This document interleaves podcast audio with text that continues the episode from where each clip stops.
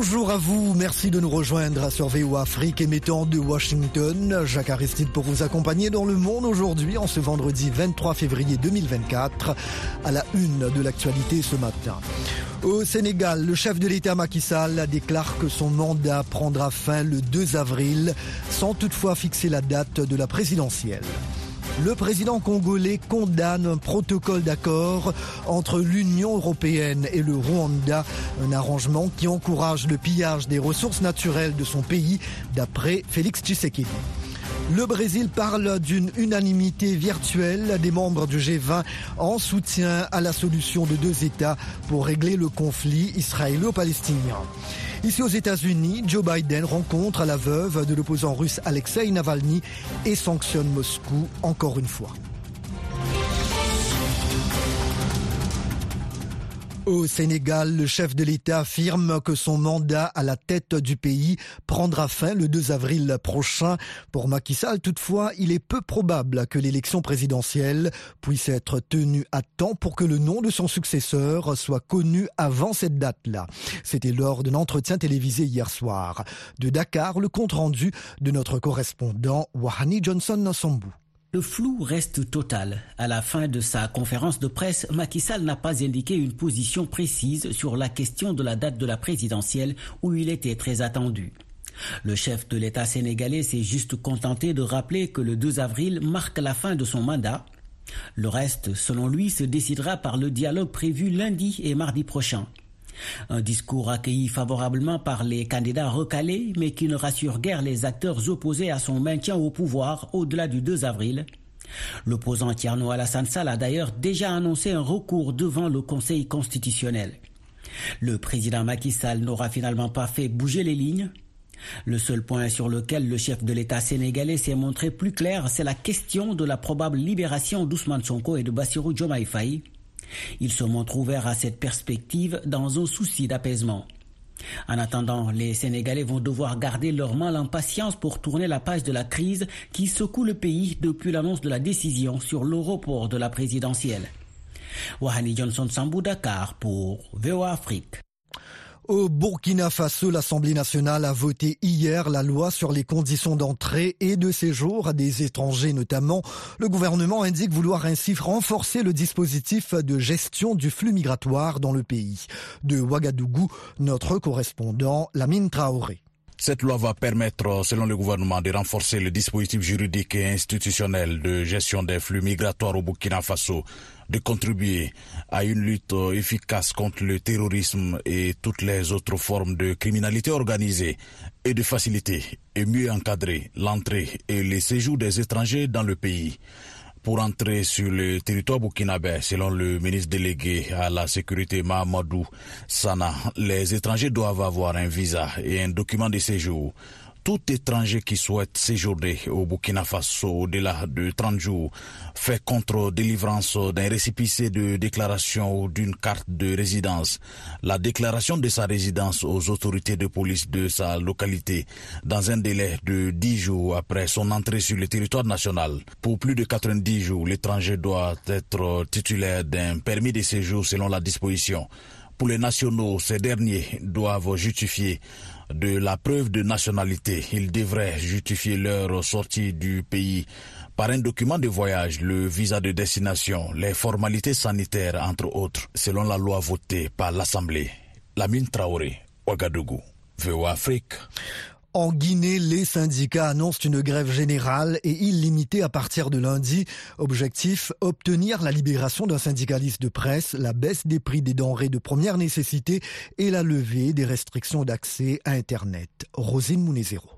Les secteurs publics, privés et informels sont appelés à suivre le mot d'ordre sur tout le territoire, indique dans un communiqué le mouvement syndical guinéen, un collectif des principaux syndicats du pays. Le mouvement syndical réclame la libération immédiate et sans condition de Sekou Jamal Pondessa, secrétaire général du syndicat des professionnels de la presse de Guinée, SPPG, et la levée des restrictions d'accès à Internet en vigueur depuis trois mois. Les revendications portent aussi sur la cherté de la vie et le non-respect d'accords passés en 2000 2023 avec le gouvernement pour la revalorisation des salaires des fonctionnaires ou l'intégration de personnel précaire dans l'éducation nationale. L'appel est lancé dans un climat de tension sociale grandissante et en l'absence de gouvernement, l'agente ayant annoncé lundi contre toute attente la dissolution du gouvernement civil qu'elle avait installé en juillet 2022. La contestation est devenue exceptionnelle sous le général Mamadi Doumbouya, aujourd'hui à la tête du pays où toute manifestation a été interdite.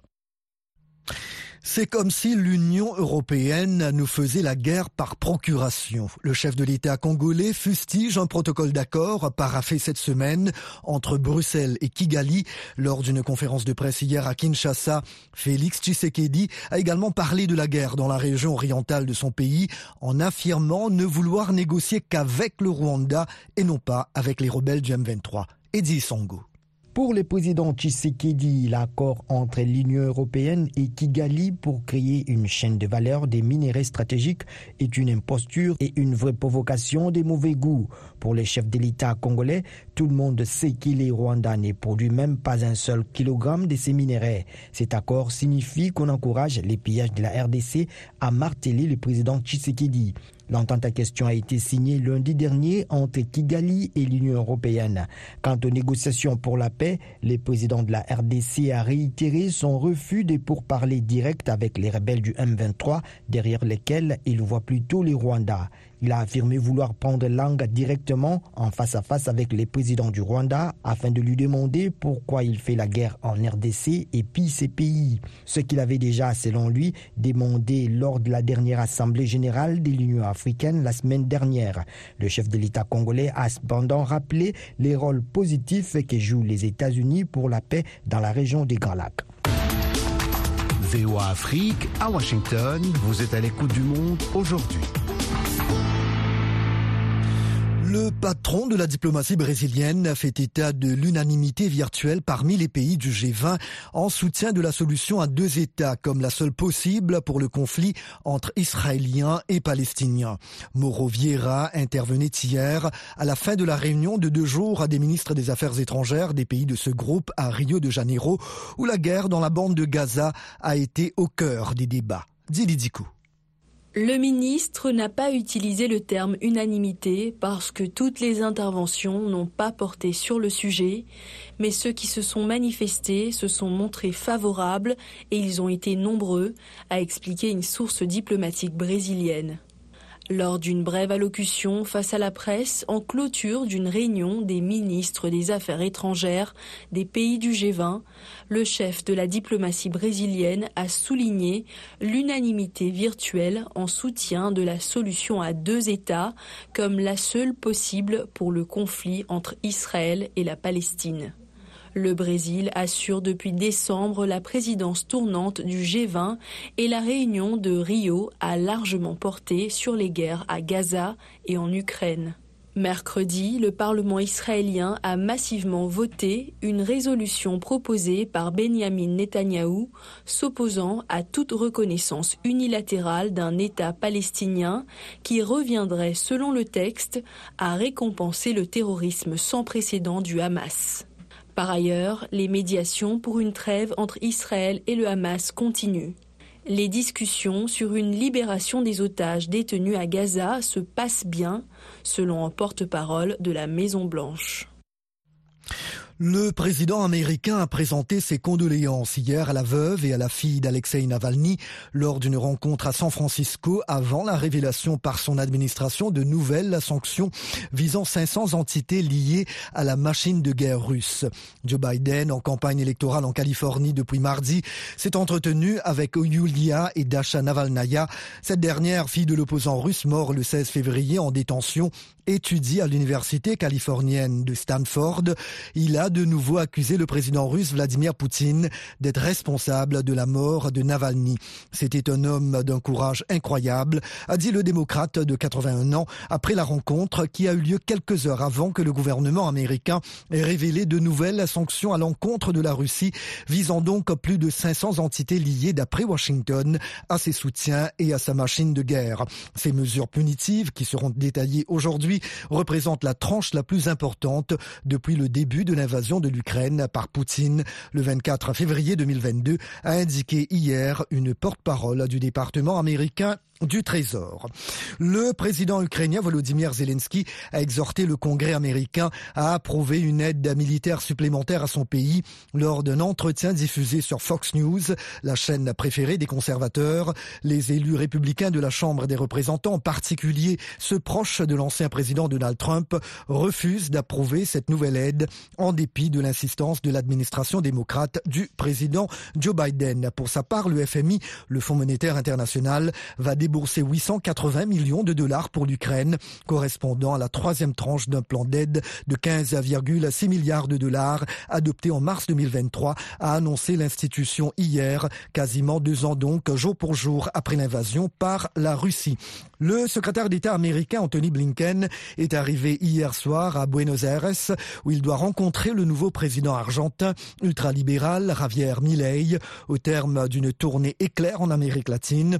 C'est la première visite en Argentine du chef de la diplomatie américaine qui a pris part mercredi et jeudi au Brésil à une réunion de ses homologues du G20 et également rencontré le président brésilien Luis Ignacio Lula da Silva. Le voyage de M. Blinken intervient alors que la température se monte peu à peu en Argentine où mordent les mesures d'austérité du gouvernement de Milei. Voilà donc pour le journal. Sans plus tarder, quelques nouvelles économiques, la Minute Éco avec Nathalie Barge. Des institutions financières africaines, dont Africa Finance Corporation et la Banque africaine d'import-export Afreximbank, ont lancé une alliance pour répondre aux besoins du continent en matière de financement du développement. Les membres de l'Alliance des institutions financières multilatérales africaines s'engagent à contribuer à l'autonomie économique de l'Afrique, défendre ses intérêts et développer des outils innovants pour tirer parti des ressources locales. Petite divergence d'opinion nord-sud lors des travaux du comité chargé de définir les termes de référence pour l'élaboration d'un cadre de coopération fiscale internationale qui ont débuté mardi. L'Union européenne, le Japon et la Corée du Sud ont insisté pour un processus d'adoption par consensus s'appuyant sur les travaux antérieurs de l'OCDE, tandis que la Côte d'Ivoire, le Nigeria et des pays sud-américains ont exprimé leur préférence pour l'adoption des textes par une majorité simple. La multinationale finlandaise Nokia a annoncé collaborer avec Orange dans le cadre d'une approche zéro trafic, zéro watt. Les deux compagnies ont développé une technologie d'économie d'énergie baptisée Extreme Deep Sleep qui permettra au réseau mobile d'entrer automatiquement en veille lors des périodes de trafic inexistants. Orange Europe souligne que l'innovation va réduire les émissions de CO2 et Nokia estime que cela devrait diviser par 8 la consommation des radio. Et maintenant, un résumé de l'actualité sportive avec Yakuba Ouedraogo. Bonjour Yakuba. Bonjour Jacques, bonjour à tous. Début ce vendredi des matchs de la cinquième journée de la Ligue africaine des champions. Oui, le champion en titre Al-Ali affronte Medeama FC du Ghana à Koumassi. De son côté, Al-Hilal reçoit Petro de Luanda au Soudan. Toujours ce vendredi, déjà qualifié pour les quarts de finale, la SEC Mimosa accueille les Tanzaniens de Simba SC à Abidjan. Ces rencontres de la cinquième journée se poursuivent demain samedi. À Lubumbashi, le tout-puissant Mazembe fait face à Pyramide FC. Les Sud-Africains de Mamelody Sundowns, eux, jouent contre le FC Noir-Dibou en Mauritanie. Le Wydad Casablanca, en grand danger, se doit de gagner devant le Swaneng Galaxy du Botswana. À suivre aussi le duel tunisien entre l'Espérance sportive de Tunis et l'Étoile du Sahel. C'est ce vendredi que Calvin Kiptoum va être inhumé au Kenya. Hier, des centaines de personnes ont rendu hommage au recordement du monde kenyan du marathon, mort dans un accident de voiture il y a 11 jours à l'occasion d'une procession dans les rues d'Eldoret. Accompagné de chants ou en silence, le cercueil de Kelvin Kiptoum a circulé lors d'une procession dans un corbillard dans les rues d'Eldoret au lieu de la course à pied, étoile filante de l'athlétisme mondial, mort à 24 ans. Kelvin Kiptoum va être enterré lors de funérailles nationales en présence du président William Ruto. Elles auront lieu à Chepsamo, le village de la vallée du Rift dans l'ouest du Kenya, où vivait l'athlète et sa famille. Tony Kroos annonce son retour en sélection. Vainqueur de la Coupe du Monde 2014 avec la Mannschaft, le milieu de terrain du Real Madrid a annoncé son retour en sélection quelques semaines avant le début de l'Euro 2024. Je jouerai à nouveau pour l'équipe nationale allemande à partir du mois de mars. Pourquoi? Parce que l'entraîneur me l'a demandé et parce que je suis partant a écrit sur Instagram Tony Cross qui compte 106 sélections et avait mis un terme à sa carrière internationale en 2021. En décembre, le sélectionneur allemand Julian Nagelsmann avait évoqué la possibilité de rappeler le milieu de terrain de 34 ans pour apporter de l'expérience à un groupe mal en point après la fin de sa génération dorée sacrée championne du monde en 2014. L'Allemagne doit affronter la France et les Pays-Bas en amical en mars prochain avant son euro à domicile. Merci Yacouba.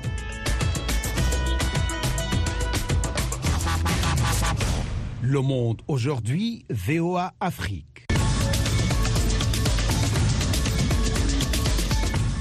Un grand merci de votre fidélité à VOA Afrique. Vous écoutez Le Monde aujourd'hui en ce vendredi 23 février 2024. Jacques Aristide toujours au micro. Il est l'heure maintenant de vous proposer la tranche magazine. Nous vous le disions un peu plus tôt au Sénégal. Le chef de l'État Macky Sall a laissé hier en suspens la date de la présidentielle dont il avait décrété le report tout en assurant qu'il quitterait son poste comme prévu le 2 avril, que son successeur soit connu ou pas. Eric Manirakidza nous en dit davantage. Le président Macky Sall, au pouvoir depuis 2012, a dissipé dans un entretien jeudi soir avec quelques médias sénégalais les incertitudes sur son départ à l'échéance de son mandat, mais pas celles sur la tenue avant ou après le 2 avril de cette élection dont le report s'inédié a provoqué l'une des plus graves crises politiques traversées par son pays depuis des décennies. Face aux tensions actuelles, il a suspendu la décision sur la date du scrutin à un dialogue qu'il entend mener à partir de lundi. L'urgence est là, tout le monde le sait, tout le monde le voit. Il faut tout faire pour qu'on ne soit pas dans une incertitude. En fait, c'est ça. Il faut, qu'au sortir du dialogue, mardi, qu'on ait une date. Si les Sénégalais ne peuvent se rendre aux urnes d'ici au 2 avril, c'est le Conseil constitutionnel qui prendra le relais, a-t-il dit. Le chef de l'État sénégalais a aussi affirmé sa volonté d'apaisement. Il a ouvertement envisagé la possibilité de libération pour les deux opposants anti-système, Ousmane Sonko et Bassirou Diomaye Faye.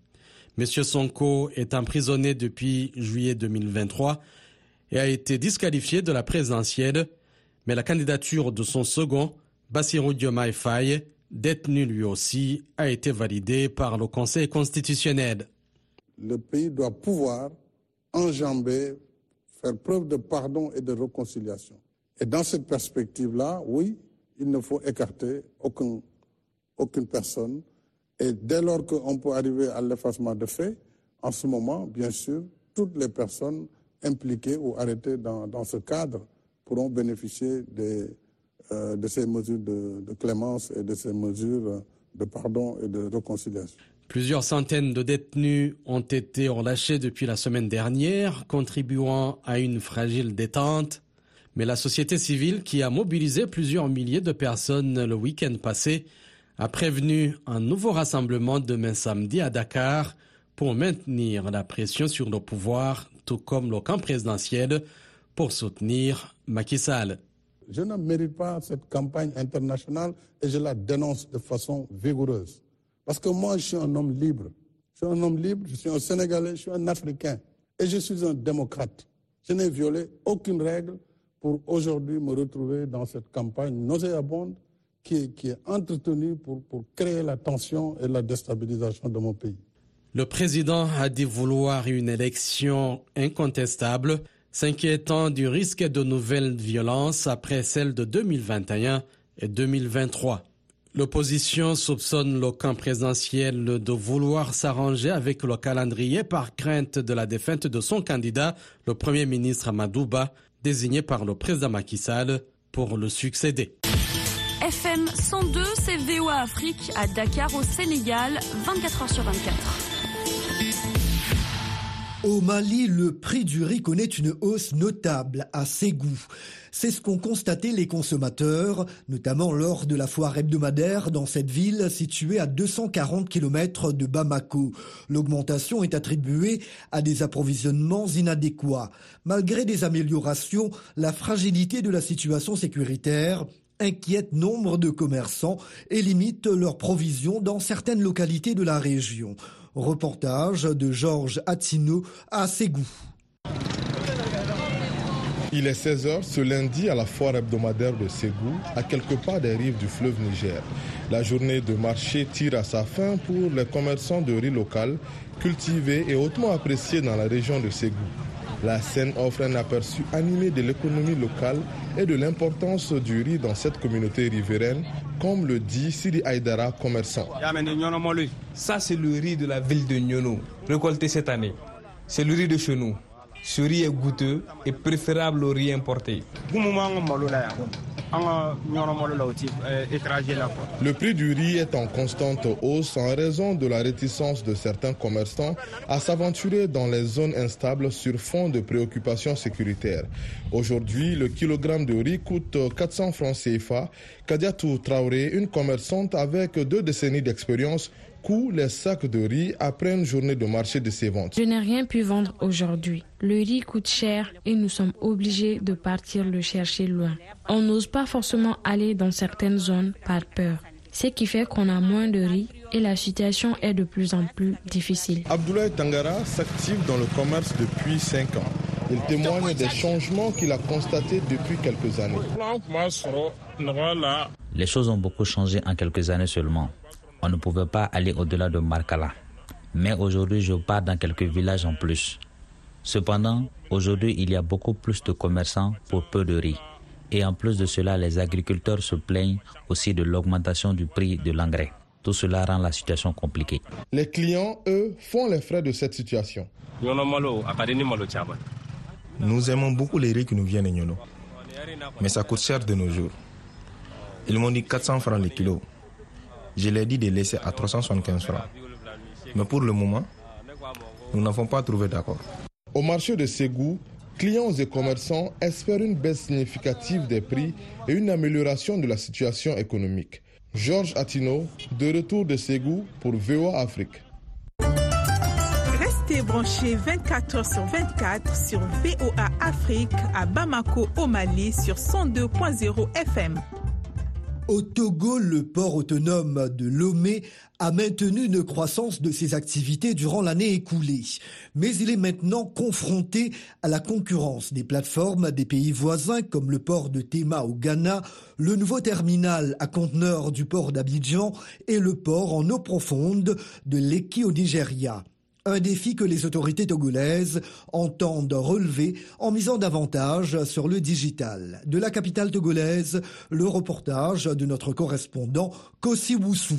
En attendant les résultats consolidés de l'année 2023, le port autonome de Lomé affiche un bilan satisfaisant. Une hausse de 10,45% du trafic à l'import et 37,72% à l'export par rapport à l'année précédente. Faugan Adénion, directeur général du port de Lomé. Je suis fier de souligner les résultats remarquables que nous avons atteints au cours de l'année écoulée. Malgré les défis sans précédent que nous avons dû affronter, le port autonome de Lomé a maintenu son statut de hub maritime de premier plan en Afrique de l'Ouest. Longtemps demeuré seul port en eau profonde de la sous-région avec des infrastructures modernes, cette position du port de Lomé est mise en mal ces dernières années par la concurrence des autres ports de la région qui ont pratiquement rattrapé leur retard. Face à cette situation, dira Alassane, vice-président du groupe des importateurs, chauffeurs et acheteurs du Burkina Faso, Mali et Niger demande aux autorités portuaires de Lomé de veiller à plus de fluidité des opérations.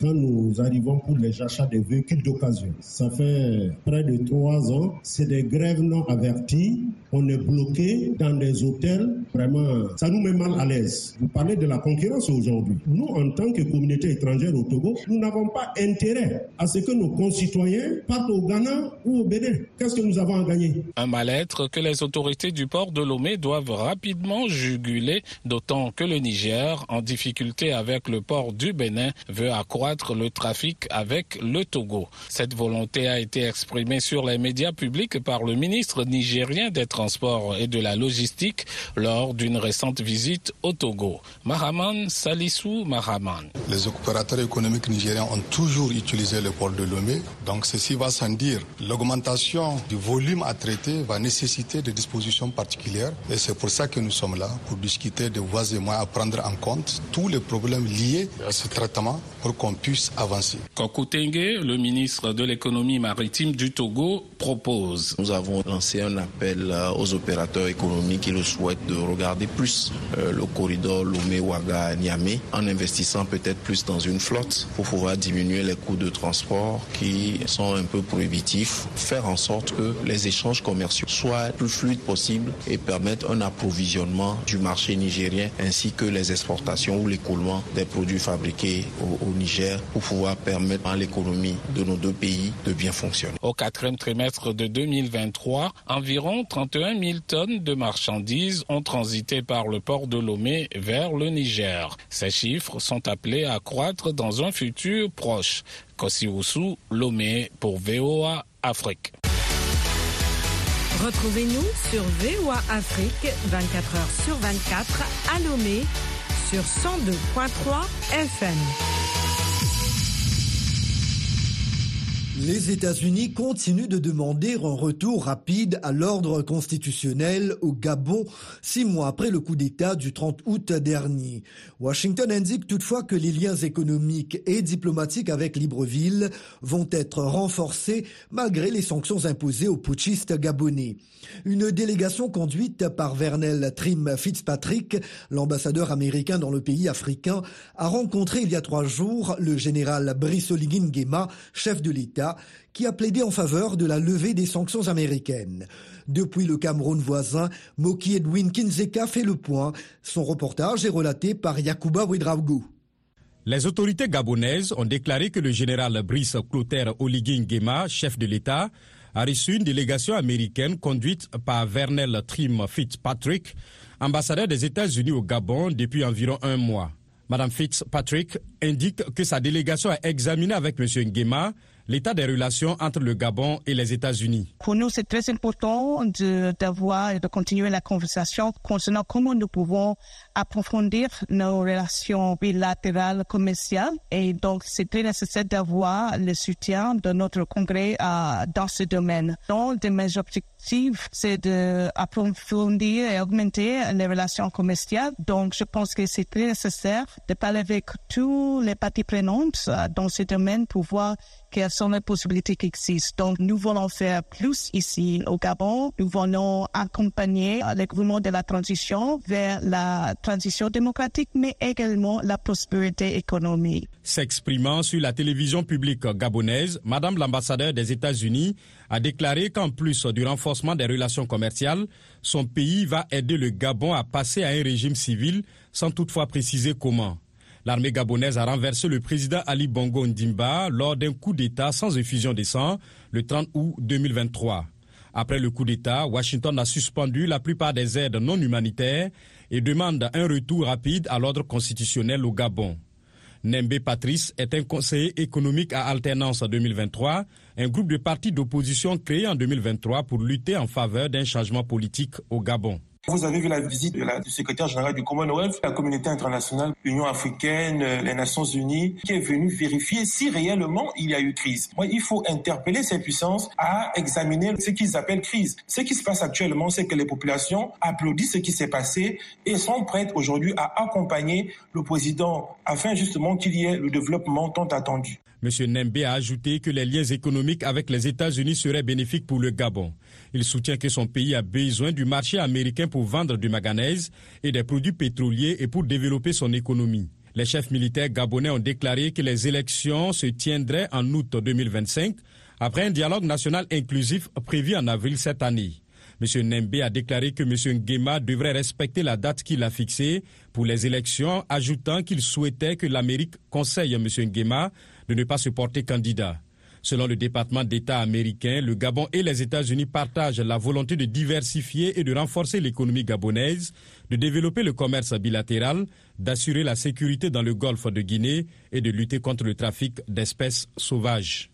Et voilà, le monde aujourd'hui, édition matinale du vendredi 23 février 2024, prend fin ici. La mise en onde a été assurée par Fatouma Kalala Alimassi, à qui je dis un grand merci. Chers amis fidèles de la VOA, je vous remercie de nous avoir accueillis chez vous ce matin et toute cette semaine. Jacques Aristide depuis la capitale américaine. Toute l'équipe se joint à moi pour vous souhaiter une très belle journée et un merveilleux week-end. S'il vous plaît, prenez bien soin de vous et des autres aussi. Take care.